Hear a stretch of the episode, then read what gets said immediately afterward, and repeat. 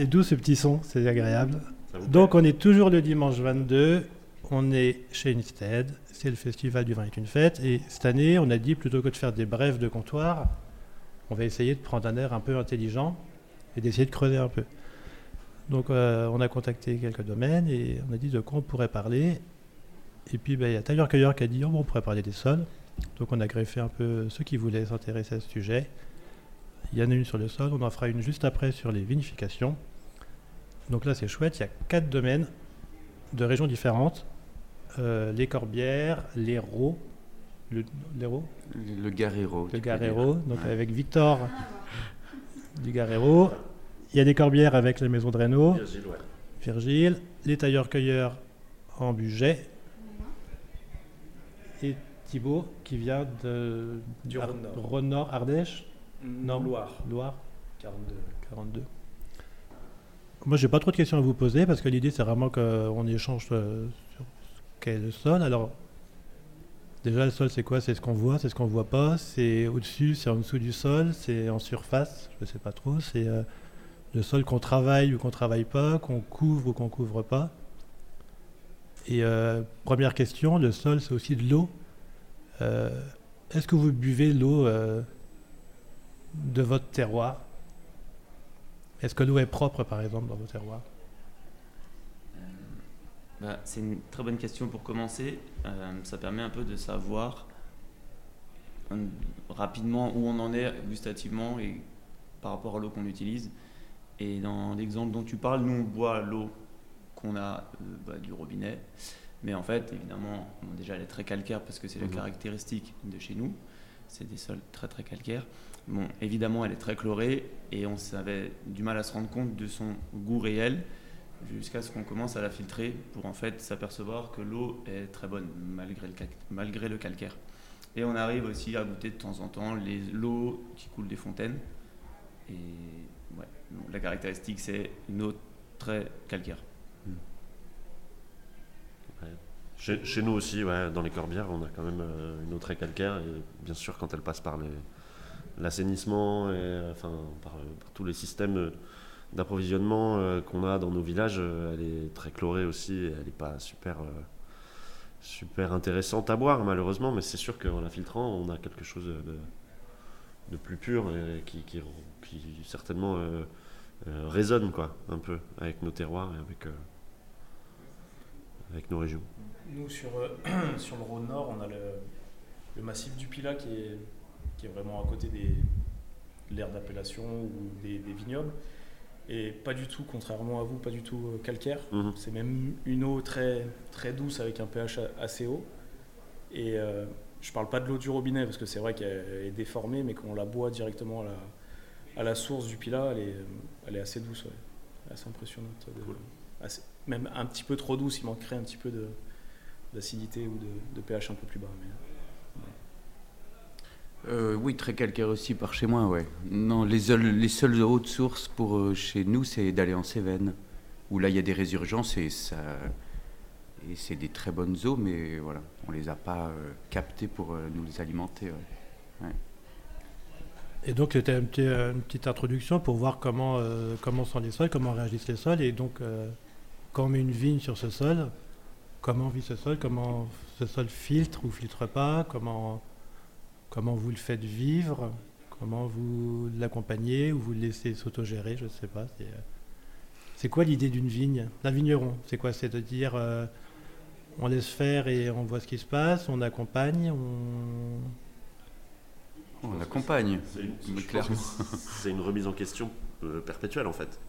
Est-ce qu'on l'accompagne? Est-ce qu'on la gère? Est-ce qu'on la laisse euh, nous parler et nous dire des choses? Euh, enfin, dont on sait rien en fait C'est très compliqué euh, d'être vigneron, je crois. En fait, c'est simple, mais c'est. Enfin, je sais pas. Moi, c'est. euh, Chaque, euh, chaque région, chaque cépage a ses caractéristiques de sol différentes, de terroir, de, de terre. Et je pense qu'à partir de là, chacun voit ce qu'il a envie de faire et ce que la vigne demande à, à faire, et intervention ou pas, mais c'est c'est propre à chacun et chaque itinéraire est différent de, de la région, du vigneron et de l'âge de la vigne aussi également, qui est, à mon avis, très, très essentiel à, prendre en compte. C'est la vigne qui conditionne le travail du sol, c'est l'objectif du vin qui conditionne le travail du sol, ou c'est l'acclimatation qui dit, ben, en fait... Il tout, pour rejoindre Thibault, une vigne euh, historique euh, implantée, tu, tu, elle se gérera bien mieux, quel que soit le couvert ou non, qu'une jeune vigne, par exemple. Enfin, c'est un peu mon idée, mmh. au départ et après, il y a le climat. Tu récupères aussi des vignes qui ont un passé. Oui. Et euh, par exemple, si ça a été euh, désherbé depuis toujours. Ah oui, là tu parles. La oui, transition. Euh, oui. euh, se faire, ouais, voilà, il faut le faire Bien d'une elle manière. Est, elle est nécessaire. connaît pas parce que je pense que aujourd'hui, toutes les personnes qui reprennent des vignes qui sont chimiques, qui veulent les passer en, en bio, tout le monde se dit, mais c'est quoi l'itinéraire parfait? Et bien sûr, tu te rends compte que il n'y a, pas de. Non, non d'autant que tu les déprimes parfois vite euh, en faisant certaines choses et autres. Non, pardon, oui, sur des vignes en tout cas historiques et qui sont déjà équilibrées, je pense qu'après elles, peuvent bien plus se gérer. Toi, tu avais récupéré des vignes qui étaient. C'est plutôt le cas, oui. Qui, étaient, euh, qui te correspondaient. Oui, mais surtout par mon père qui a 35 ans de biodynamie derrière lui. Et, et donc j'ai eu la chance de récupérer un vignoble qui était, euh, si c'est pas pleinement équilibré, mais qui était déjà. Euh, euh, oui, qui, était équilibré, ouais, autant sur le végétal qu'en sous-sol et autres. Donc c'est en ça que je, je, trouve que sur ces vignes-là, en tout cas, elles peuvent bien mieux se gérer sur un semis, sur un enherbement total, sur un rang sur deux, sur euh, des cavaillonnés, voire non, que des vignes, en effet, qui peuvent aussi être historiques en termes de plantation, mais qui sortent d'une conversion ou, ou, qui engagent une conversion. Maintenant, après, il y a le climat qui commence à beaucoup changer euh, en très peu de temps.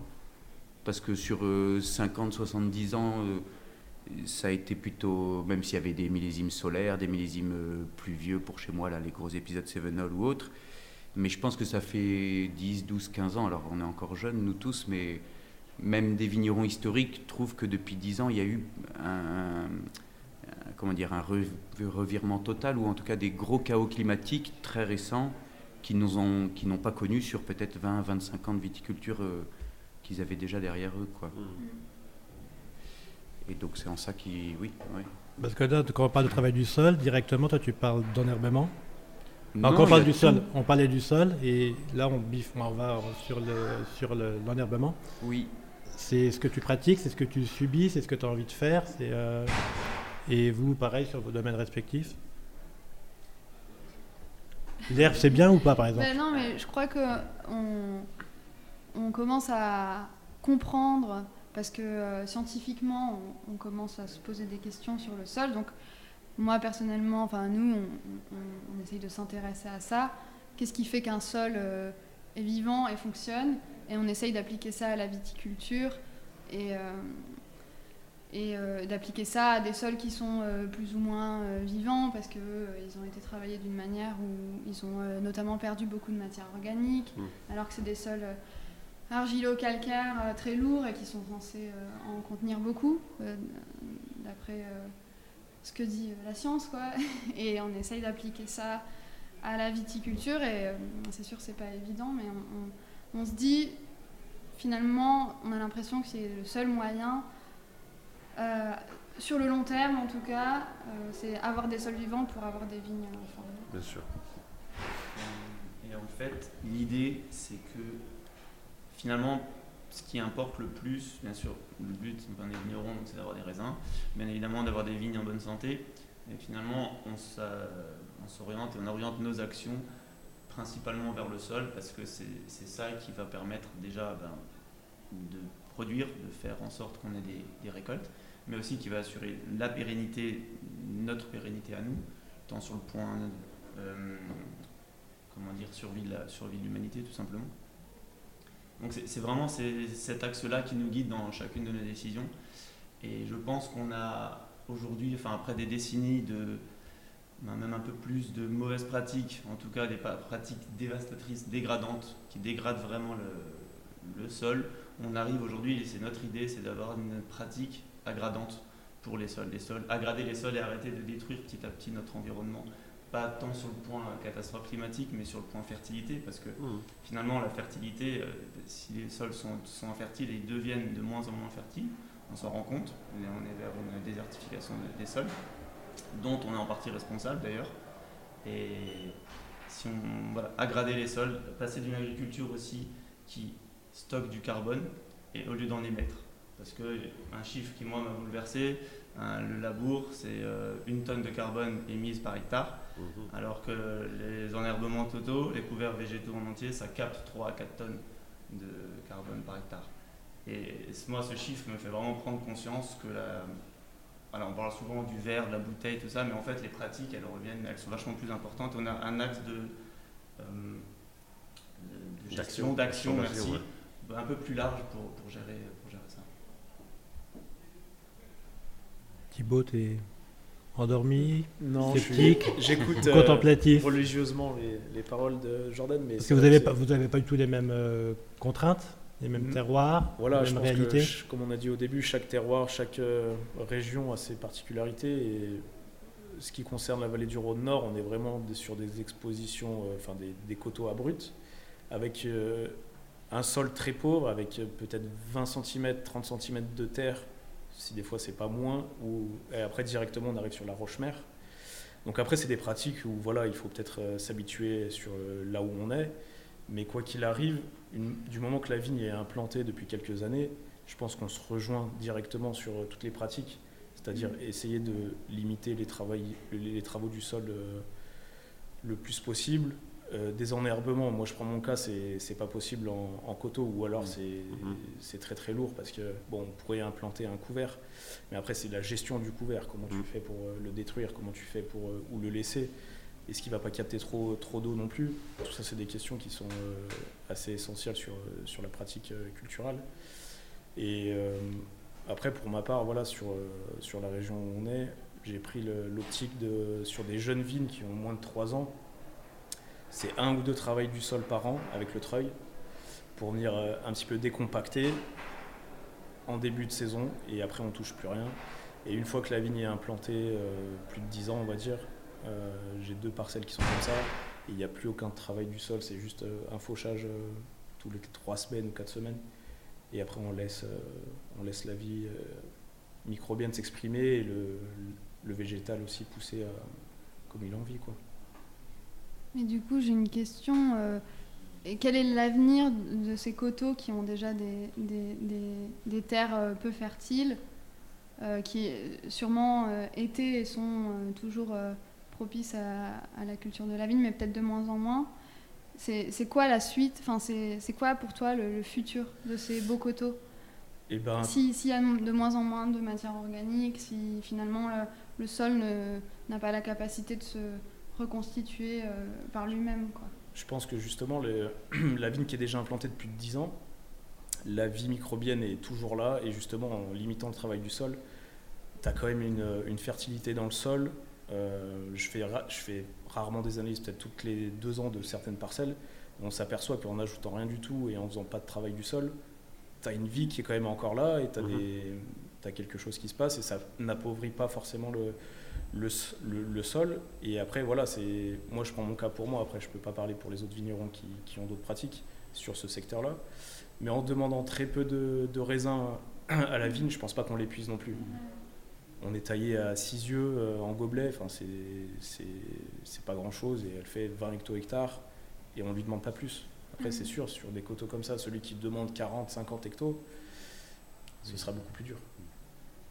Euh, question un peu bizarre, ça veut dire que un travail, un travail du sol, mon travail du sol joue sur la productivité Je pense. ou sur la qualité euh, aussi de- du fruit à la fin ou pas du tout? Euh, Je pense que ça dépend euh, de ce qu'on disait avant, euh, comment la vigne euh, a grandi. C'est comme si toi, si on t'avait mis dès le début euh, à bouffer que, euh, je sais pas, que des carottes et pas faire, euh, enfin ouais, intraveineuse. Et ben voilà, tu grandis d'une certaine manière. Euh, la vigne, c'est pareil, selon euh, son, si elle est habituée à grandir avec de l'herbe, euh, dans une certaine condition de culture quand même, elle, elle- elle peut très bien vivre. Alors que si du jour au lendemain tu la passes avec plein d'herbe alors qu'elle en a jamais vu, ça va être compliqué. Oui, il va falloir du temps pour qu'elle se, qu'elle s'habitue, ouais, enfin, qu'elle, se, qu'elle s'adapte en fait. Il y a de l'herbe là par chez vous, justement, les corbières, le gare Ou c'est un sujet, ou c'est pas, un sujet, ou c'est de la, de, la, de, la, de la broussaille ou de la paille euh, qui pousse Non, il y a de l'herbe euh, dans les terroirs. euh, Oui, enfin, il y a différents types d'herbes. Il y a des choses qui sont plus ligneuses que d'autres. Enfin, oui, oui. Nous, on a l'inule visqueuse, par exemple, qui est, qui est- qui est une plante qui est très euh, ligneuse. C'est, c'est un, un buisson, quoi, en gros, euh, qui est un peu notre bête noire, en gros, parce que on considère que c'est très concurrentiel. Bah, c'est sûr que ça, ça puise beaucoup de, de réserves euh, de nutriments dans le sol, Mhm. en tout cas pour grandir. Euh, de l'eau aussi, a priori. Bon, après, les, les cycles de l'eau, c'est aussi quelque chose dont on parle très souvent, mais on a vraiment peu de maîtrise et peu de. Enfin, scientifiquement, c'est très compliqué le cycle de l'eau parce qu'on on, voit que les plantes, elles peuvent communiquer aussi euh, euh, bah, par, les, par les mycorhizes, donc qui sont les petits champignons, les réseaux de champignons dans le sol, là, qu'elles arrivent à communiquer même de, de- de la ressource en eau entre elles, et que par moment, elles peuvent être euh, demandeuses et par moment, elles peuvent être donneuses aussi de réserves, donc de nutriments, d'eau. Donc c'est vraiment quelque chose qui est compliqué. euh. C'est pour ça que je parlais de, remise en question, parce que Enfin, bien sûr que moi, ce que je veux, c'est que mes sols soient le plus vivants possible, euh, pour avoir des vignes dans la meilleure des santé possible, pour avoir des beaux raisins dans la bonne quantité. donc, ce qu'il faut pour que j'arrive à vivre, en même temps, à être fier de- de- du rendu, moi, de ma parcelle, quoi. Mais, euh, mais tout laisser faire, c'est compliqué. Ça prend beaucoup de temps aussi. Nous, on est dans une logique aussi économique. Il faut qu'on arrive aussi à- gagner un peu d'argent pour vivre. Euh, donc euh, il faut essayer d'accélérer les choses quoi. Donc des fois, moi sur le principe, je, je préférerais pas du tout travailler les sols. Et puis bon là cette année, il a fallu que je que je me remette en question et bon bah en fait on va passer un coup de griffe, on va semer des engrais verts, on va essayer de, de planter, euh, de, de, de- faire de la place pour euh, de l'herbe qui a priori sera bénéfique pour ma pour mon terroir, pour ma vigne, voilà, apporter différents nutriments, essayer de, de faire rentrer un peu d'air aussi dans, dans les sols, sans forcément être là à toujours mettre des coups de griffe. Quoi. Donc il y a un moment où il faut le mettre le coup de griffe. Juste pour euh, peut-être recadrer un tout petit peu, euh, quand on parle de travail du sol, ceux qui travaillent ou ne travaillent pas le sol, c'est quoi le travail du sol? À, à quel moment s'arrête le non-travail du sol et à quel moment ça- est-ce que Euh, la mécanisation. c'est la euh, mécanisation c'est- euh, physique. l'interrang, c'est sous les rangs, Moi, je pense tout, mais dès que tu, en effet, dès que tu mets un outil physique, tu es dans un, que ça soit décavaillonné, labouré. Quand tu rentres dans le sol, c'est une travail du le sol. sol.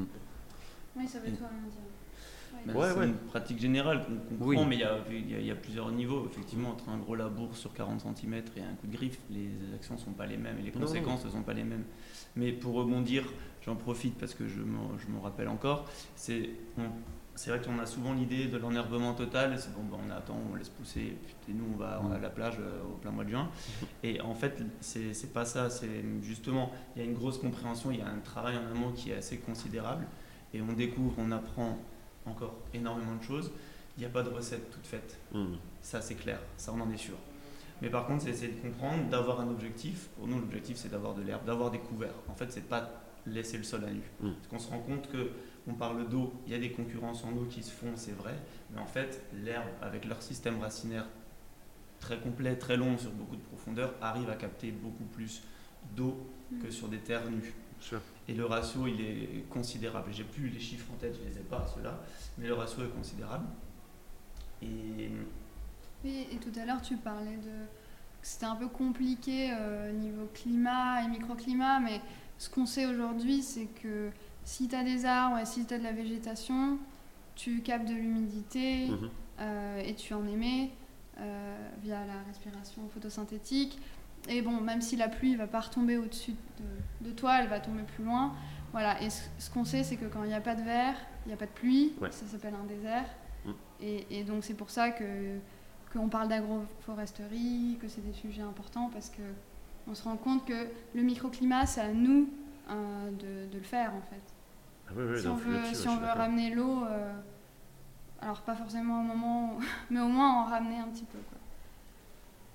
Capter le. bon, nous, on en a eu très peu cette année de l'eau hein, euh, euh, dans les corbières. euh, c'était, c'était assez catastrophique, hein, vraiment.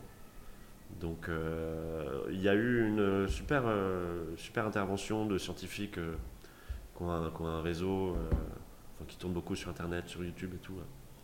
Euh, qu'on fait une, une, conférence dans l'Hérault, pas très très loin de chez toi, je mhm. pense. Euh, c'était très intéressant où justement on parlait de, de, l'avenir de la viticulture en fait avec, euh, avec le, la pluviométrie que nous on subit, c'est compliqué de se projeter. Et, bien sûr, en même temps, on, est quand même, il y a beaucoup de vignerons hein, en France et nous on est quand même assez marginaux je pense dans nos pratiques.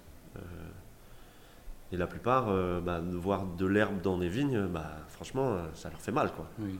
Ils se demandent euh, pourquoi le branleur, là... Surtout dans nos régions, pour parler de nous, Languedoc-Roussillon, où il y a un historique chimie derrière. Et puis, tu vois, on parle de... Est-ce que ta vigne, elle est propre On te dit, oui, c'est propre. Il n'y a pas d'herbe, c'est propre. C'est compliqué quand même. Oui. Se dire, enfin, vas-y, mets ta main dans la terre, tu trouves ça propre, toi oui, on sent un peu cette pression de leur part euh, sous cette forme-là. Après, bon, la pression, euh, on, a d'autres pressions. Hein. Déjà, on fait des vins a priori naturels, avec peu d'intrants, euh, pas de soufre. Ça sort trois fois plus cher que ce qu'ils boivent, qu'ils achètent en cave-cop. Donc, oui, de toute façon, on, a des pratiques qui sont différentes des leurs, mm. que ce soit dans la vigne, dans la cave, même dans le commerce. C'est vrai. Donc, ne rien faire coûte plus cher, quoi.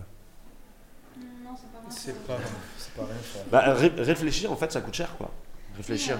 c'est, enfin, quelque part, c'est plus facile de, de se dire, euh, bah, je vais labourer parce que, en fait, mes parents, ils m'ont appris qu'il fallait aller mmh. labourer, ou je vais désherber, et pas se poser de questions sur comment fonctionne le sol. Et ouais, les microbiologistes du sol, bah, il y en a presque plus parce que c'était pas intéressant, enfin, on s'en foutait. Maintenant, on est en train de se dire, ah bah, il faudrait quand même. Euh, un petit peu euh, regarder euh, comment ça fonctionne le sol. Quoi. Et, déjà, voilà, y a, il faut que les scientifiques se reposent des questions. Et après, il faut passer l'info aux générations d'agriculteurs qui arrivent derrière. Moi, j'ai le, le, souvenir, après, si on peut switcher vite fait sur le végétal, et ah c'est le. En ayant travaillé il y a quelques années pour des domaines euh, en vallée du Rhône Nord sur des, sur des coteaux, et tout en chimie. Je me souviens de la période après vendange où on arrachait les cèpes et hum, sur des sols qui étaient désherbés chimiquement, on retrouvait des racines mais qui étaient à fleur de, de sol, mhm. vraiment. À l'horizontale. On n'avait pas une vigne, on n'avait pas le végétal qui, qui, allait chercher la roche-mère parce qu'il avait, il était bien, il était désherbé, donc il, il allait capter l'eau qui était en surface et il n'allait pas s'embêter à plonger dans la roche-mère aller chercher plusieurs nutriments. Et... A priori, on lui en donnait en bah, plus ça, des nutriments. Les engrais minéraux, Ouais, je pense que ça y contribue beaucoup aussi. Ça y contribue beaucoup. En plus du désherbage, c'est vraiment le. ouais, et puis tu as l'eau qui pénètre beaucoup plus facilement aussi quand tu as un sol qui est, qui est, nu. Enfin, à l'époque, quand tu avais beaucoup d'eau, maintenant c'est moins le cas. Et euh, Après, ça peut aussi, euh, il peut aussi y avoir le contraire. Hein. moi, je vois, oui, ça quand, quand, on a des pluies à 15 ou 20 mm par, en quelques heures. Euh, ça reste en, en sur. Tu as, une érosion incroyable, euh, bah, tu as tout le, le, sol du haut de la parcelle qui se retrouve en bas de la parcelle. Bah, tu as de la gadoue qui rentre pas. Euh. C'est pas pénétrable. Ah non, non, non. Toute, cette, toute cette gadoue, toute cette boue, c'est de la matière organique qu'on perd. Bien sûr. C'est des choses qui mettent des dizaines d'années à se mm. fabriquer, enfin à se fabriquer, à se faire, à se transformer. Et tout ça, en fait, on le perd en un coup de pluie. Et justement, on parle d'absorption d'eau les, racines, en fait, grâce à tout le système racinaire, c'est vraiment la seule chose capable de faire différentes porosités. C'est les racines. Mhm. Il y a trois différentes porosités en gros, mais les racines, c'est ça qu'il fallait. Le travail du sol n'aère pas les sols, ça, on le pense. ça a d'autres utilités, c'est très efficace pour ce que ça, ça, libère du nutriment sur le coup, quoi. Voilà, tu minéralises de l'azote très rapidement. Mais ça, à proprement parler, ça c'est citation d'Olivier Husson, qui était chercheur au CIRAD, qui dit il euh, n'y a pas d'outil mécanique capable d'aérer, de, de, structurer, d'aérer le sol, mm. comme le font les racines. Mm.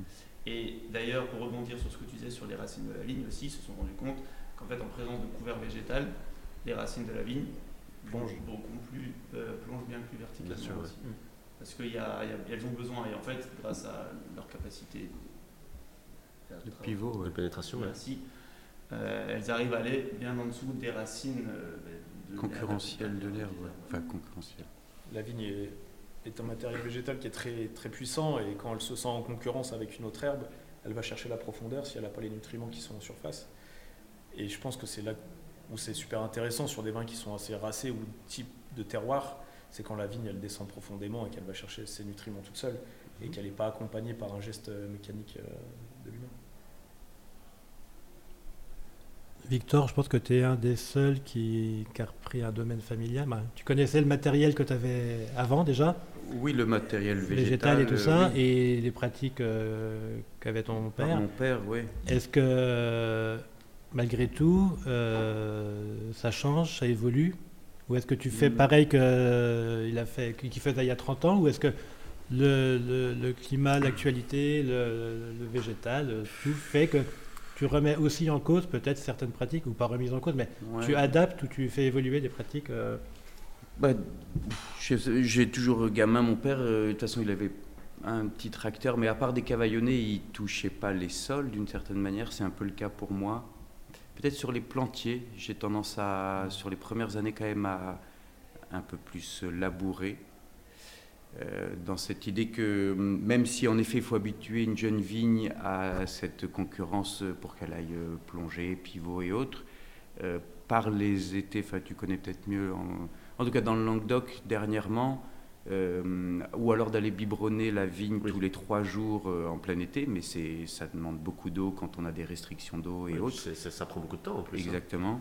Tu veux mettre 7-8 euh, litres de flotte par pied euh, sur euh, un hectare. Et tu répètes ça tous les 5-7 jours parce qu'il fait 40 la journée et 20, 21 ou 19 degrés la nuit, donc ça repose rien. Mais oui, pour te répondre, j'ai toujours gardé un peu ce truc de décavaillonner, parce que ça me plaît, parce que la Méditerranée à 30 km à vol d'oiseau, on, imagine peu, mais on a énormément d'humidité matinale. Euh, donc parfois, et puis on a beaucoup de folle avoine, des choses qui montent beaucoup dans les cèpes. Donc c'est vrai que par pratique et par pratique que j'ai vu et que j'ai fait avec mon père, j'aime bien au moins que ça soit alors propre, parce que c'est le mot qu'on utilise beaucoup, c'est vrai, par chez nous, mais que par ces humidités matinales, par des cépages comme les grenages qui sont très sensibles, par le fait que on n'est pas par exemple, moi où je suis, je suis un peu bâtard en termes de vent. Il y a la tramontagne qui arrive de, Carcassonne, enfin de, Toulouse. Et ça souffle très fort à Carcassonne, à Narbonne, ça finit à Béziers. Et puis bah, il y a le, Mistral qui arrive de, la vallée du Rhône. Alors à Orange, ils en peuvent plus du vent.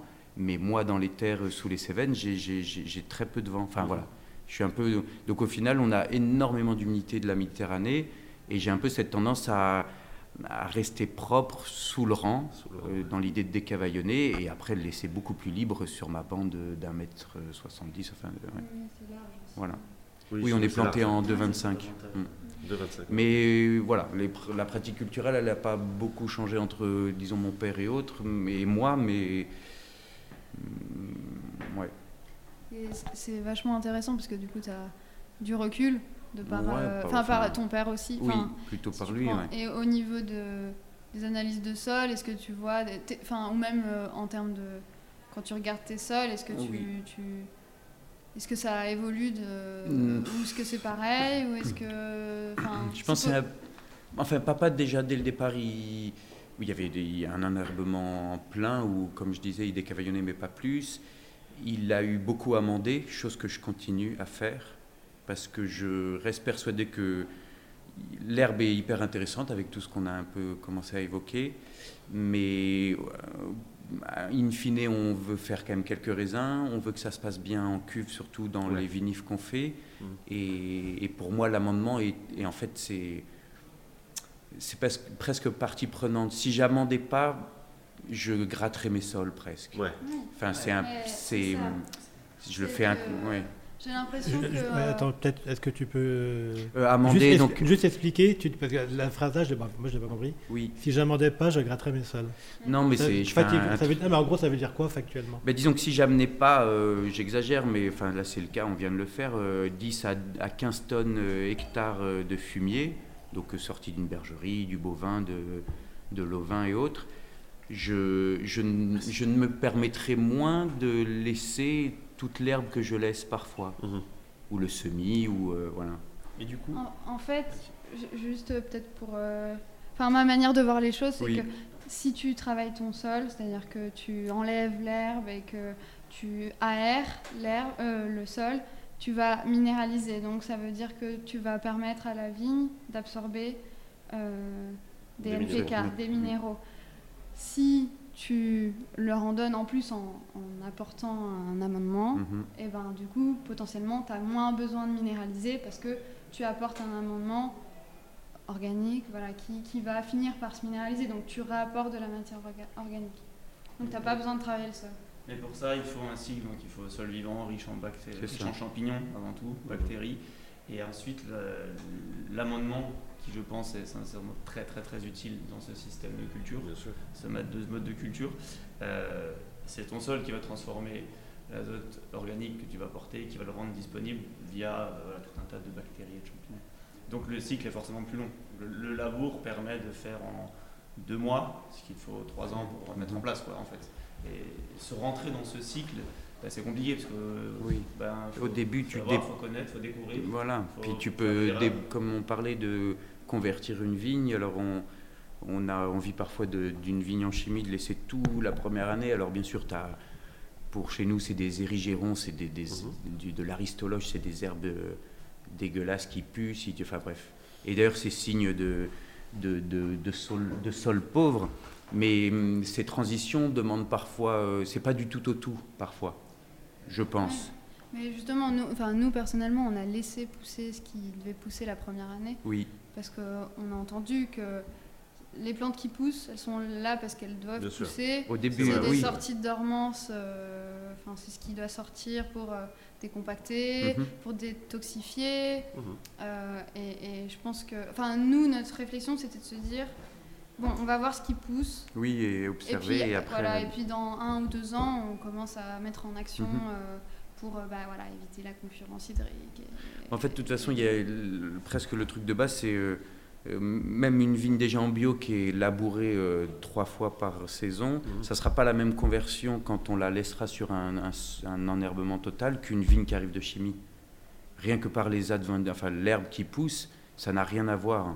Mm. Oui, mais je suis d'accord Ouais. avec toi. Je pense pas Tu que le, le- le vrai euh, gap euh, ce soit Non. entre le bio et le pas bio. C'est Oui. c'est vraiment entre le travail et le non-travail. quoi. C'est ça. Le travail et l'enherbement en tout Mm. cas. Mm. Je voulais juste, euh, euh, quand vous parliez d'amendement, euh, vous faites en plein champ ou c'est juste sous le rang, Non, oui, c'est moi. Enfin, uniquement là où tu débutes et tu butes? Non, j'amende. on fait ça à la main, à la fourche, là, derrière une petite bénette. Et donc, je sais pas, c'est sur une bande d'un Ouais. mètre. euh, je suis planté en 2 ou en 2,25. Et puis, t'as. Ok. Mais de toute façon, ça reste homogène puisque j'amende un rang sur deux. Puis, c'est dans l'homogénéité de la parcelle. euh, et comme pour te rejoindre, c'est de. Après, derrière, tu as tout ce qu'on connaît les, les vers de terre, les galeries, enfin, Ouais, tout ce qui se crée. ouais. Nous, on amende en pellet pour l'instant, donc c'est des sacs qu'on achète, amendement organique, euh, fin euh, début d'hiver. Et ensuite, euh, début, fin, fin d'hiver, on va mettre un engrais organique aussi. Mhm. Donc, euh, vu qu'on est en herbement pour l'instant total, qu'on n'a pas encore mis en place nos couverts végétaux pour apporter de l'azote, pour Mhm. l'instant, le système pellet. Donc, on met en plein champ, on a notre répandeur. Ça c'est cool, on- en plein champ on c'est mieux. hein. On envoie A un priori. développeur, de toute façon, on sait qu'on n'aura pas d'excès de vigueur et ni d'excès de, de raisin. Donc euh, on envoie, on envoie pour euh, amorcer le processus. Et puis surtout si tu fais ça en hiver, a priori tu prends ton temps, le cycle de l'azote il est long. Oui, voilà. C'est- Tu, tu apportes pas euh, euh, des Pas trucs avec de fouet, beaucoup ouais. d'azote à des 40 de, unités ou je sais pas quoi. Tu, tu- Nous on met 40 unités, mais euh, Ok. euh, on va changer. de- Enfin voilà, après ça, on rentre un peu dans autre chose, mais euh, l'idée c'est exactement ça, c'est d'avoir des- de, l'azote disponible de manière diffuse et pas faire des, juste des gros shoots. Bien sûr. D'avoir des pics et après ça retombe. Mhm. Et là, le but, c'est de mettre en place des couverts végétaux qui, eux, selon les plantes qu'on sélectionne, va- vont capter de l'azote. Et normalement, le but, c'est de s'affranchir des pelets, mais pour Mhm. l'instant. euh, bah, je pense que c'est compliqué, fumier, hein. on n'en a pas, il faut les prendre. Ouais. euh, Là, pour le coup, c'est des raisons pratiques qui Bien vont faire ces choix. Mais l'idée, en tout cas, l'objectif, c'est de s'en affranchir. Je ne sais pas quand ce sera. On Le- on parle du sol, donc euh, on parle du travail du sol, on parle du couvert ou pas du couvert. Mhm. Il y a quoi d'autre euh, quand on pense au sol? Est-ce qu'on pense euh, préparer quelque chose pour par exemple une plantation, de se dire on réfléchit à 10 ans, on, réfléchit on anticipe. C'est quoi le sol?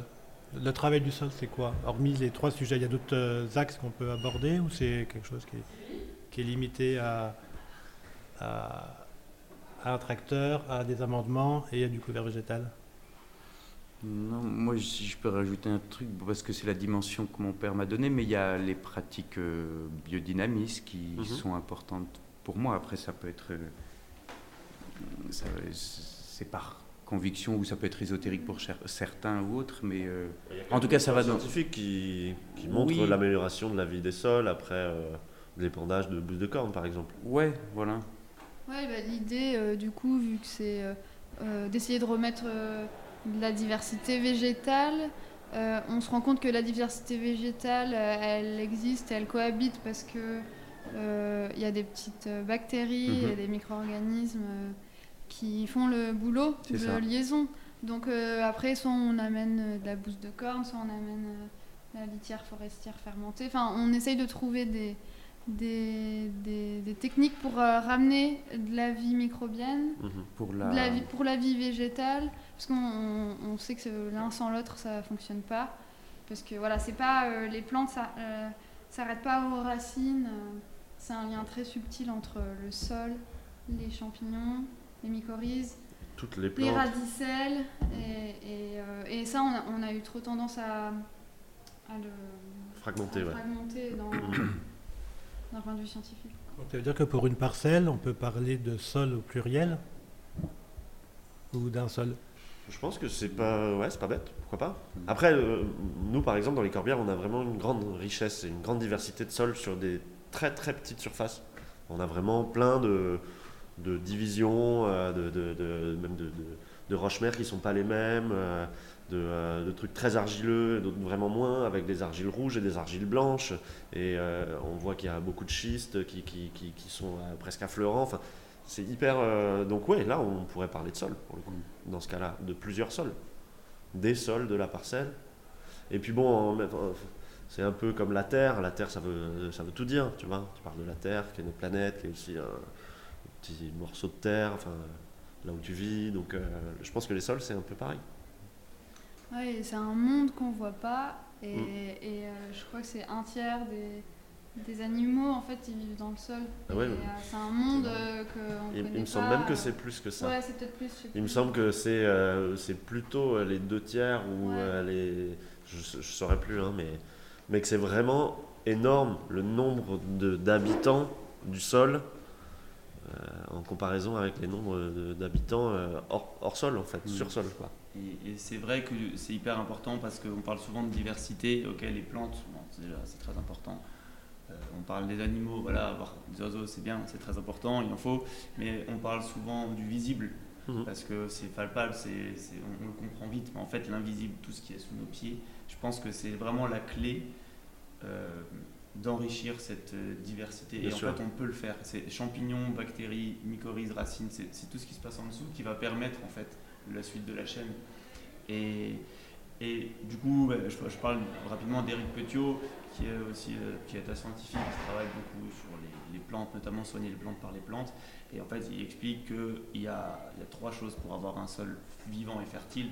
La première chose, c'est la vie microbienne, bactérienne et mycélienne forcément. Apporter donc la nourriture disponible, parce qu'en fait, si tu as, si as de la vie mais tu n'apportes pas à manger d'une certaine manière, au bout d'un moment, la vie va mourir. Donc ça peut se faire à un moment, ça peut être des paillages qui vont développer vraiment de la faire de l'humus, quoi. Et alors lui, il parle de quelque chose du paramagnétisme, c'est encore quelque chose là peut-être mhm. peu connu. Paramagnétisme, c'est euh, bah, comment dire, c'est l'énergie qui permet la synergie des deux premiers, qui va permettre que la machine fonctionne en gros.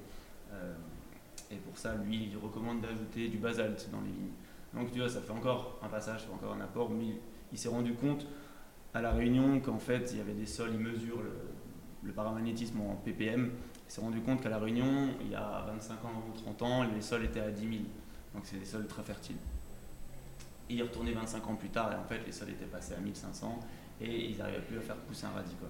Et, en gros, lui, c'est voilà, un peu son idée de cette synergie des trois, une vie microbienne. Donc ça, ça peut être bouse de corne, ça peut être des bocacci, des lithofères. Euh, litière de forestière fermentée, pardon. Il y a tout un moyen pour amener des bactéries. La nourriture, pareil, on peut emmener sous toutes les formes, du fumier, des pelets. Mm. Et ensuite, alors ça, après, ça a essayé, on verra du basalte. Apport de basalte. Ça, on est en C'est intéressant ça. Ah ouais Ouais. C'est cool. qu'on le remette. Est-ce que c'est naturel de ramener des intrants qui ne sont pas dans le sol, euh, dans un sol? Eh ben, une... Parce qu'on parle toujours de ce qu'on met dans le vin, mais dans ce qu'on met dans le sol, finalement, on change, euh, on change le terroir. D'ailleurs, est-ce que le sol, c'est, est-ce que le sol, c'est terroir Et euh, est-ce que c'est pas C'est une bonne question ça.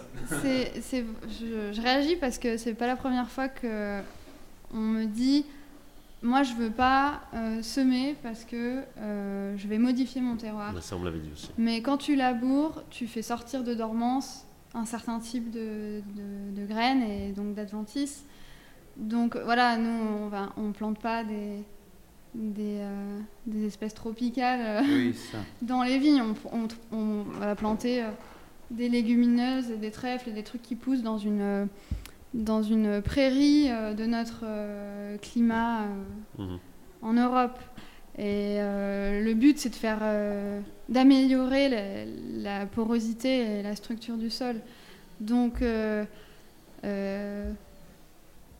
vu qu'on a tendance à enlever beaucoup de choses, c'est-à-dire on enlève la récolte, hein, c'est plusieurs tonnes de matière organique, qu'on ne laisse pas pousser d'arbres, qu'on ne laisse pas tomber des feuilles mortes, qu'on ne laisse pas parce que, bon, normalement, il est censé y avoir que des forêts, quoi, euh, ici en Europe.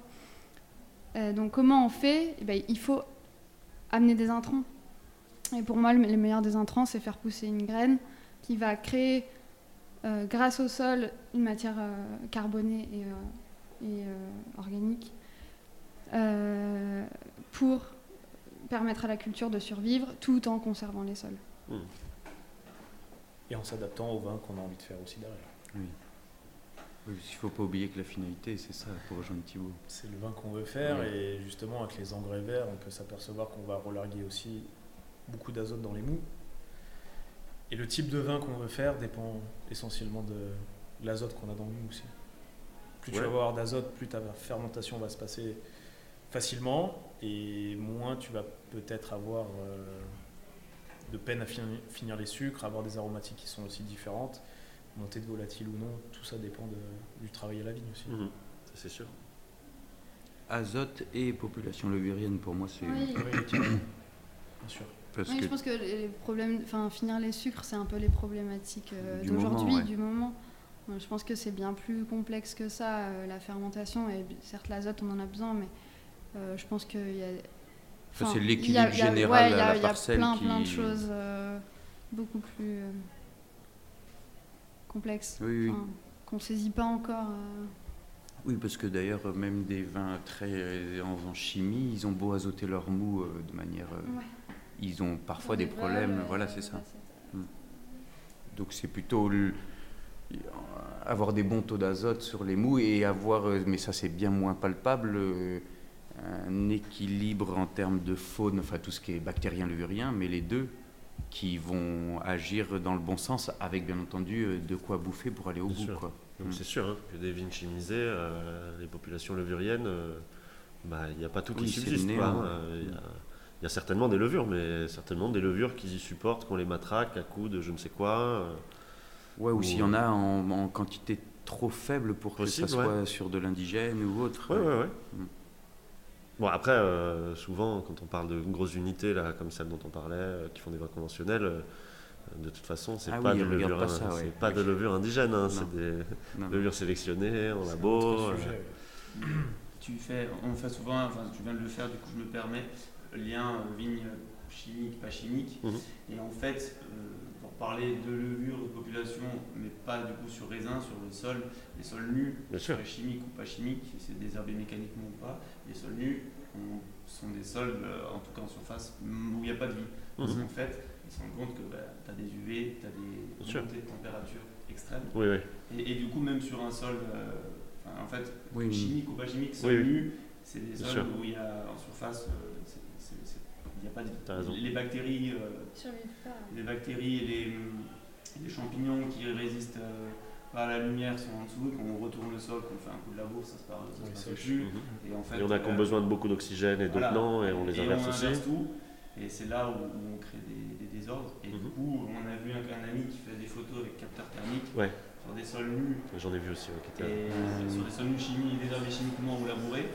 On a des, on a des températures euh, très très conséquentes et dès qu'il y a un couvert, on perd une quinzaine, vingtaine de degrés. Ouais, j'ai même vu plus que ça sur des sols euh, en Italie. Euh, il y avait une nana que je suivais sur, sur internet. Tu as des sols sur lesquels il fait 65 degrés. Alors que euh, sur le, la parcelle d'à côté, où il fait exactement la même température, bah, le sol il est à 27-28 euh, sous un soleil de plomb. Bon, déjà 27-28 c'est beaucoup, hein, mais, mais 60, c'est pas 60 hein. c'est dur. en 2022, il a pris des photos sur une parcelle en Alsace. Mhm. La vigne est exposée à nu 55 degrés, la vigne couverte, on était à 22. Ouais. 30 degrés de différence, c'est énorme. C'est incroyable. C'est énorme. Et on a tendance à toujours vouloir que ce soit propre. Quoi. Donc euh, nous, on, euh, on, continue, on a des, pratiques, euh, je dis en général, hein, mais qui sont, qui sont vraiment pas pérennes. Quoi.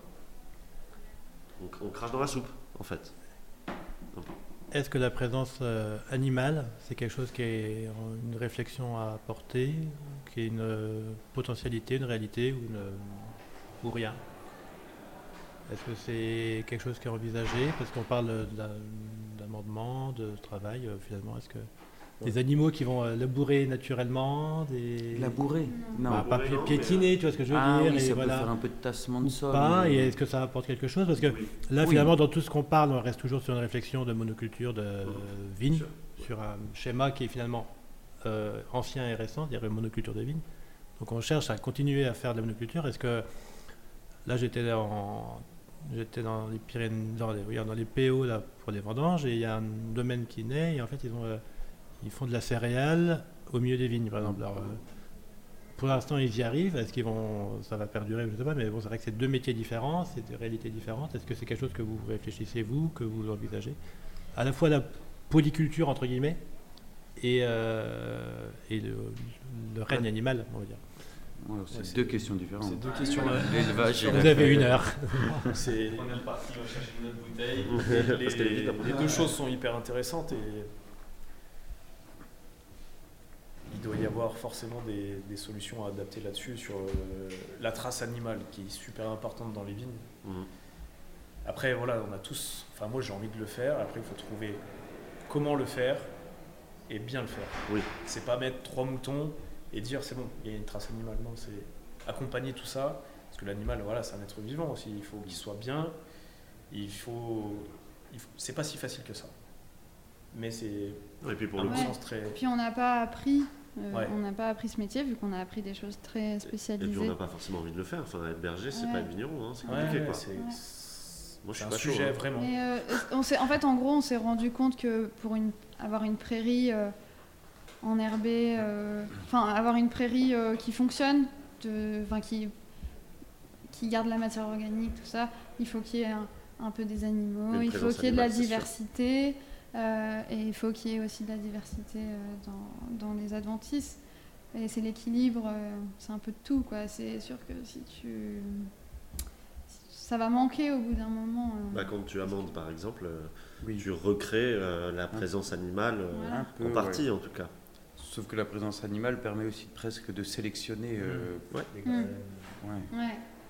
Et ça, c'est tout un tas de connaissances qu'on n'a plus. Genre, si je mets des moutons, ils vont euh, bouffer euh, telle herbe, ils vont chier, et ça va faire sortir de dormance telle plante. Si je mets des vaches, ce sera plus ça. Si je mets des chevaux, ce sera plus ça. Mmh. Et ça, on... enfin, moi, personnellement, je ne sais pas. mais je pense que c'est... C'est hyper intéressant, mais il y a un travail derrière de fond oui. qui, qui est monstrueux. Et après, voilà, c'est c'est certainement l'avenir, mais il faut, faut bien faire les choses parce que voilà, c'est l'animal aussi, et puis il ne faut pas, pas faire n'importe quoi. Donc c'est votre métier Non, des ça peut rentrer dans le métier vigneron, mais il faut encore, enfin je parle pour mon cas, apprendre là-dessus. C'est de l'apprentissage vraiment. Mmh, mmh. Merci. Mais c'est. Comment dire Ça peut être très. Euh, bénéfique et concomitant d'essayer de, de, bah, de, pratiquer la culture de la vigne, ce qui est notre cas, et même sans être éleveur, comme tu dis. de côtoyer un peu ça, même si parfois ça, ça reste, je sais pas, s'il y a peu d'animaux ou autre, ça peut être géré sans s'estimer éleveur, Mhm. mais d'arriver à ce que ça se passe bien. ouais. Ouais, complètement. Quelle est la question que je ne vous ai pas posée, à laquelle vous voulez répondre? J'ai une question à laquelle on n'a pas répondu. Euh, qui m'a fait, qui est en fait un vaste sujet que je vais Rapproche-toi du micro, s'il te plaît. ouais. Une question à laquelle j'ai pas répondu- on n'a pas vraiment répondu. Donc il y a un vaste sujet, mais juste, euh, tu as posé la question est-ce que le sol c'est le terroir? Ah oui. Et je pense que c'est, hum, on, faut y répondre. Le terroir en fait c'est très complexe. Et, je, et je- en fait, on s'avère que c'est pas que le sol justement. Et notamment, alors les définitions sont dans un livre très très épais, on va essayer de synthétiser, mais en fait le, le terroir c'est un assemblage de paramètres. Oui, effectivement, il y a le sol, la géologie, euh, le sous-sol, la famille de sol. Ça, c'est vrai que c'est toujours le plus euh, la chose à laquelle on pense en premier. Mm. Euh, mais il y a aussi euh, les altitudes, les expositions, des parcelles, euh, les- le Microclimat, du secteur, euh, les vignes, la sélection de vignes, Mhm. les cépages vont forcément rentrer dedans, et aussi il y a l'humain. Parce Ouais. qu'en fait, Les pratiques. quoi. sans Il y a humain, il n'y a pas de vin. Le vin n'existe pas dans la nature, ça part toujours en vinaigre. Et sans humain, pas de terroir non plus. Et je pense que voilà, on a chacun notre rôle à notre échelle dans le terroir et dans notre terroir. En fait. Oui, le oui. terroir, c'est notre environnement et on, c'est et pas on figé, en fait. s'inclure là-dedans. Quoi. C'est pas figé le terroir, pour le coup. Ouais. C'est quelque chose qui est mouvant. Puisque, a priori, même le climat, il change énormément. Alors Mhm. pourquoi le, le terroir ne changerait pas? C'est pas forcément une mauvaise chose qu'on dise. ouais, euh, en fait, si, il y a toujours un terroir. Quoi. Terroir, c'est un fait, c'est pas, c'est pas une, euh, une qualification ou, euh, ou est-ce que euh, enfin, voilà, c'est bien ou pas bien. On n'est pas là, quoi. Terroir, c'est tout, en fait. Et on est là-dedans au milieu à essayer de, Mhm. d'avancer avec nos doutes et nos, et nos tentatives, nos essais. Mais euh, Donc rajouter du basalte, euh, ça fout pas en l'air ton terroir. Non, Au contraire, tu crées un terroir, presque. Après, euh, oui, est-ce que c'est une autre question éthique de l'apport d'intrants, tout ça? Ouais, bien sûr. Bah, euh, moi, je pense, je enfin, je suis plus pour apporter des intrants que tout le temps euh, enlever, Ouais. enlever de l'herbe, enlever de, de- de la récolte, enlever des bois, euh, les brûler, enlever tout, parce qu'on, en fait, la l'agriculture, c'est tout enlever, parce que tout nous emmerde, les mauvaises herbes, les machins. Alors que je pense qu'il faut tout amener et euh, tout remettre le plus possible, parce qu'on on en demande déjà beaucoup et on enlève beaucoup. Donc, euh, arrêter de soustraire toujours euh, de la matière alors qu'il en faut euh, beaucoup Mm, mm, mm. pour produire euh, assez. c'est du coup le passer de l'agri- l'agriculture dégradante à l'agriculture aggradante. Moi, c'est en ça que j'aime bien les engrais verts. Après, bon, moi, je suis comme mon deuxième millésime, là, ça va être le troisième.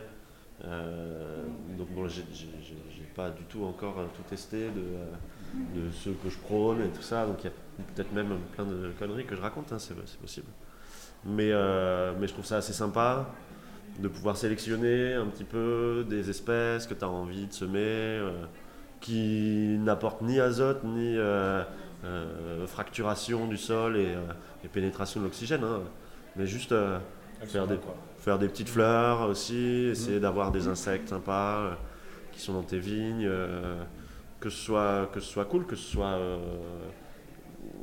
un, un habitat accueillant pour tout le monde, quoi, en fait. Mais euh, au-delà de ça, euh, tu dis peut-être que je dis beaucoup de conneries. Non, enfin c'est, enfin on parle de savoir scientifique sur comment est-ce qu'on fait pour garder un sol en vie. Aujourd'hui, on le sait.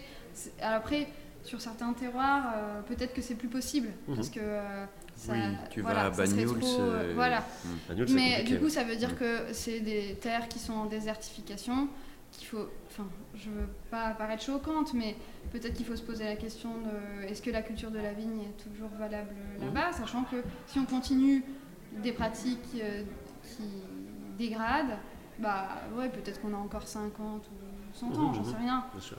Euh, mais euh, se poser la question de. En tout cas, par Donc exemple, voilà, pour mais- Bagnoul, s'ils dégradent pas, mais il se passe rien. Bah, euh, ils ont dégradé, Enfin, ils maintenant, ont dégradé, euh, c'est vrai, qui sur, sont euh, presque morts quand même. Mais oui. tant que tu peux rajouter des engrais, euh, ça continuera. Ouais. Et Oui, un peu d'eau, puisque tu vas avoir le droit de le faire. C'est pas un souci, tu rapportes de l'eau et des engrais, tu peux, tu peux faire du hors-sol. tu peux faire ce que tu veux, ça, ça marche très Ouais, bien. très La juste. question c'est euh, est-ce que tu veux continuer jusqu'à quand? Enfin, tu. Oui, oui, bien sûr. oui. Voir les politiques publiques. Comment Voir les politiques publiques. Comment les politiques publiques. euh, Ouais, mais alors, enfin, on Là, tu parles, tu parles de l'irrigation, mais euh, est-ce que l'irrigation des vignes, c'est quelque chose qui est éco- économiquement et intellectuellement entendable en ce moment quoi? Bah, tout ce qui crée du PIB, euh, du, du PIB c'est intellectuellement entendable. de toute façon, donc, euh, c'est irriguer entendable. les vignes, euh, bien sûr. d'un autre C'est- côté, c'est pas entendable, mais euh, on est dans la destruction créatrice euh, euh, non-stop. tu maintiens un système par euh, par quelque chose qui ne devrait pas être là, Mhm.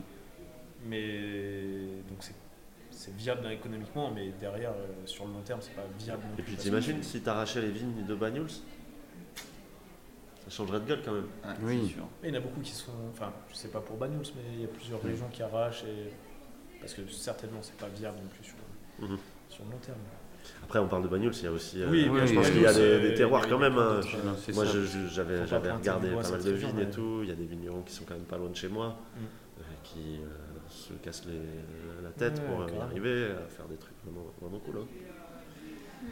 Ça me fait penser, tu parlais Chloé de d'amendements et en fait on en a parlé tous ensemble euh, et je pense que c'est on peut peut-être préciser parce qu'on en parlait d'am- d'amendements et d'engrais organiques et on putain les vignerons euh, qui font du man nature ils apportent des, des amendements c'est c'est pas bien et en fait il y a, il y a deux types il y a les amendements minéraux donc qui sont à base de en fait de donc de- d'azote euh, azote phosphore potasse issus notamment de la, de la chimie C'est pas organique. Pé- Des pétrole- mine- pétrolifères. Des, Il y a des Mines. minéraux, ouais, il y a des Il y a mines des qui sont sorties, il y a des euh, mines et il y a des dégradations et des transformations Chimiques. chimiques aussi. qui viennent et de, de disponibles l'huile, tout de suite pour la vigne euh, à l'instant T, quoi. Bien sûr. C'est interdit de les produire en Europe, mais par contre, euh, De les mettre. on les. on- ouais. Et de les acheter au Maghreb, il n'y a C'est- pas de C'est problème. fait au Maghreb, euh, c'est très polluant, et Ouais. par contre, on a, on a le droit de les, de les mettre sur les sols en Bien Europe. sûr. Et donc ça coûte vraiment pas cher. Et ça, c'est une catastrophe écologique, environnementale, et c'est c'est terrible parce qu'en fait, la- dès qu'il pleut, ça part, on les, a- on les met en- au printemps parce que sinon, en fait, euh, là, c'est tout ce lessif, c'est tous ces engrais-là et ces amendements-là, surtout des engrais, qui vont dans les eaux et euh, qu'on retrouve et qui créent des pollutions. Quoi. Bien sûr. Et, du coup, bah, voilà, l'idée, euh, en fait, ils se sont rendus compte qu'il faut mettre que de l'organique parce que l'organique, c'est naturellement assimilable. Il n'y a pas de phénomène de, il n'y a pas de lessivation. Lessivage, pardon. C'est joli aussi. Ouais, je trouvais que c'était joli, lessivation. Il, il manquait un. troisième jour de festival, tu peux permettre une, euh, Donc il n'y a pas de lessivage et, et voilà, faut pas, hum, pas que ça choque, mais en fait, ces deux profils-là, et c'est. Complètement différent. Hmm. Donc l'azote, euh, les engrais euh, minéraux, c'est terrible. C'est mal. Et les engrais organiques, c'est C'est bien. On est à 57 minutes 47. On va faire un petit clin d'œil à Julie, qui est une journaliste, une copine qui fait un fanzine qui s'appelle Vino Futur. Et elle travaille sur le vin en 2072. Vos sols en 2072, ils seront comment? Les nôtres personnellement, tu Dans 50 ans, tu seras en retraite. Il y a la Ah, c'est important. Ça existe Ça existe sûr, en pas sûr. 72 là Donc, euh, Est-ce qu'il y aura encore euh, des sols viables, euh, à vos avis, dans vos régions? Est-ce que, est-ce que vous, est-ce que, est-ce que vous, ima- qu'est-ce que vous imaginez par rapport à ce que vous voyez comme évolution actuelle, en tout cas Moi, perso, je suis assez euh, positif et euh, optimiste. Cool. Non, mais c'est vrai. Vas-y, dis-nous que ça va être bien. Après, je sais pas, vous avez pas de... toi, t'as pas de gosse, vous avez pas de gosse si, si, moi j'en ai deux. Ah ouais? Mhm. Je savais pas. Ok. On va reprendre la suite. Donc voilà. non, mais tu. Enfin, rigole. je sais pas, toi, t'as des enfants. Tu écouteras le Radio Vino de Je l'année le seul, 2020. je suis le seul à avoir, euh, à avoir euh, un et bientôt plusieurs. Euh, mais donc oui, moi je, je suis assez, euh, assez optimiste parce que euh, je vois que les gosses, mine de rien, ils grandissent dans un monde qui est, qui est un peu compliqué. Tu es obligé d'agir aujourd'hui. Donc euh, si tu n'agis pas, de toute façon, euh, enfin, on court à une espèce de catastrophe quand même. Donc il va... Enfin, moi je suis assez euh, optimiste. Je pense que les sols euh, reviendront parce qu'on va avoir des pratiques qui font que euh, bah, on se creuse la tête pour y arriver. Je pense. Merci Virgile. Avec plaisir. Moi, je pense qu'il y a des zones, euh, si on parle qu'en termes de vignes, il y a des zones viticoles qui n'en seront plus, C'est possible ça. ouais. euh, pour pas nommer la Méditerranée. Euh, et c'est très dommage. Laisse-nous nos terrasses à 400 mètres d'altitude quand même. Ouais, voilà, il y aura peut-être des petits endroits, des petits, si on a bien fait attention à maintenir la matière organique dans les sols. Et, et puis je pense qu'il y aura l'adaptation avec un matériel végétal qui est plus résistant à tout, résistant à la sécheresse, résistant aux maladies. et ça ça, ça, ça peut marcher. Et, on, voilà, on a tendance à dire euh, oui, les hybrides. Euh, Moi, je parlais que des sols hein, quand j'étais optimiste. Hein. je parlais pas de la vigne. Hein. C'est, euh, enfin voilà, je pense qu'il y a tout un potentiel à développer. Il ne faut pas se limiter à une variété, une espèce. la nature, elle aime pas ça. elle aime la, diversité. Donc, pourquoi se limiter à un vitis vinifera quand on peut essayer de se démerder avec plein d'autres trucs qui, mhm. enfin, on commence à goûter des bons canons à base d'hybride. Ouais, cool. ça, c'est un potentiel. Et puis, si toutefois ça ça veut pas marcher, bah, on arrêtera la vigne et puis on fera autre chose. Et euh, je pense qu'il y a tellement de choses intéressantes après la vigne aussi. Donc, euh, après, nous, c'est des asperges. à l'époque, sur côte il y avait des asperges. Ah ouais? Peut-être qu'on pourra refaire des asperges avec. Euh, on verra. Nous, en même temps, on n'a pas hérité d'un outil vinicole et viticole. Donc je pense que, enfin, je parle pour moi en tout cas, euh, si dans 30 ans euh, je fais plus de vin, euh, je serais peut-être triste, mais je serais peut-être très heureux aussi, j'en sais bah rien. oui, c'est ça. S'il faut arrêter, on arrête. Je ne sais pas comment ce sera, mais en tout cas, j'espère, et mon idée, c'est d'avoir un futur qui soit végétal. Je pense qu'il faut du verre partout, mm. tout le temps au maximum, quand c'est possible et que ça crame pas, on est bien, bien, évidemment, mais je pense que on, peut, on peut arriver à faire des, des parcelles, faire une agriculture qui soit à la fois luxuriante, qui soit productive et qui soit bien encore plus écologique que ce qu'on est aujourd'hui. Et, je, pense que c'est. Moi, je le vois comme ça de l'herbe et des arbres partout, au maximum, tant qu'on peut planter à foison euh, euh, un futur végétal.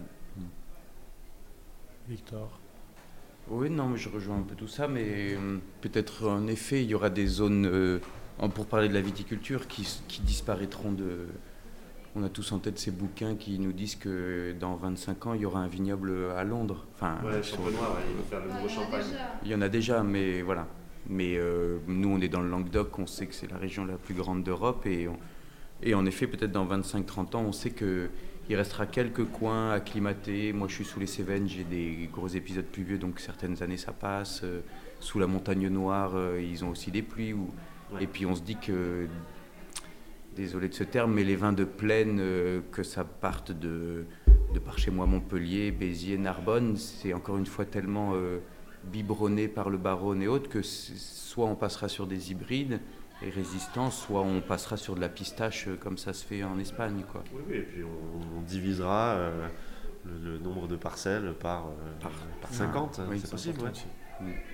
Bah déjà, quand tu vois la taille de certaines parcelles, euh, où il n'y a pas un arbre. Euh, mm. Ouais, quand tu es un tout petit peu euh, sensible en tout cas à ça, à l'agroforesterie, même si tu la pratiques que, voilà, à une très petite échelle, que, que, tu débutes, que c'est un peu un idéal et que tu fais ce que tu peux pour y arriver, quand tu vois des parcelles de je sais pas combien de dizaines d'hectares où il n'y a pas un truc à plus d'un mètre quarante, c'est quand même compliqué de se dire que euh, qu'on va garder la viticulture comme ça. Mais même moi, j'en veux plus de cette viticulture là de toute façon. Donc, euh, si elle est amenée à disparaître.